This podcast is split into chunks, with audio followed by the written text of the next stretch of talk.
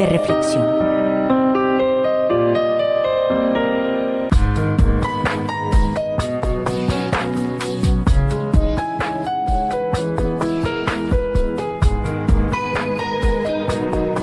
olvidando lo que quedó atrás.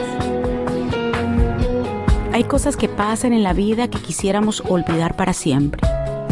En muchas ocasiones el pasado nos golpea fuertemente y deseamos con toda el alma que se borrara de nuestras mentes. Algunas personas nunca hablan de su pasado y lo lógico es normal. Es que sus amigos y conocidos quisieran saber quiénes eran ellos, de dónde eran, quiénes eran su familia, en fin, cómo fue su trayectoria hasta que los conocimos.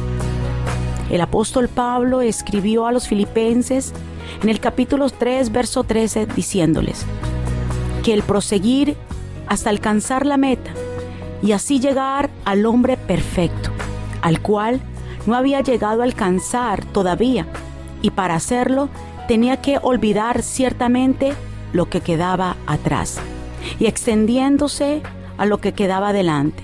Prosigo a la meta, al premio del supremo llamamiento de Dios en Cristo Jesús. El apóstol tenía razón. Él no podía apoyarse, ni siquiera recordarse de su vida pasada. Él había perseguido a la iglesia, estuvo en la muerte de Esteban y más que eso, tuvo que oír de los labios del mismo Señor estas palabras, Saulo, Saulo ¿por qué me persigues? Hay un dicho muy popular que dice, no debemos mirar atrás ni para coger impulso. Quizás hay pasados brillantes en la vida, pero eso no nos va a dar el crédito para el futuro que tenemos que correr. No podemos sentarnos en los laureles pasados.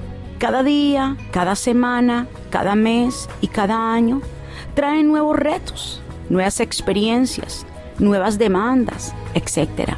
Tenemos que apoyarnos en el presente, en la fuerza y el poder de Dios para que nos asista ahora, en el momento que estamos viviendo, para ir ganando el futuro.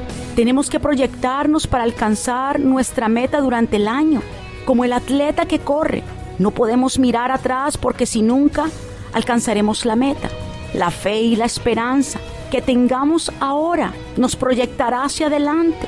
Digamos entonces Sí, Dios con nosotros, ¿quién contra nosotros?